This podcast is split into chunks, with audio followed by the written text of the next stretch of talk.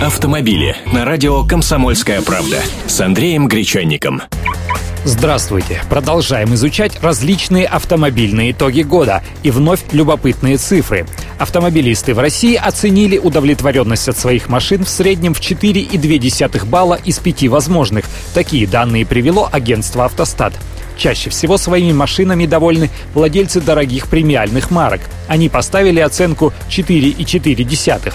Чуть меньше нравятся хозяевам отечественные легковушки и массовые иномарки. Китайцы же не дотянули и до четверки. Если говорить о премиальных брендах, то больше других довольны своими машинами владельцы BMW. Средний балл здесь составил 4,55.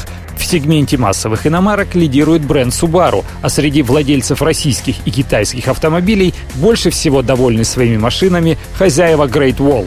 Есть еще и другое понятие – лояльность марки, когда владелец машины планирует покупать следующую с такой же эмблемой. Так вот, самыми лояльными водителями являются обладатели Volkswagen.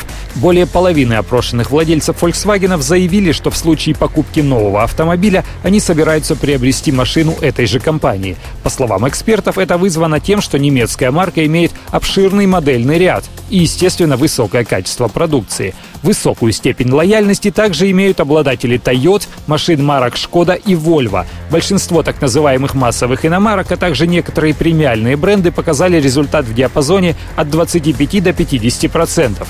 Ниже всего уровень лояльности у владельцев автомобилей Deo, Peugeot Citroën, китайских марок и нашей Лады. Лишь каждый шестой владелец Лады желает поменять ее на машину той же марки. Автомобили с Андреем Гречанником.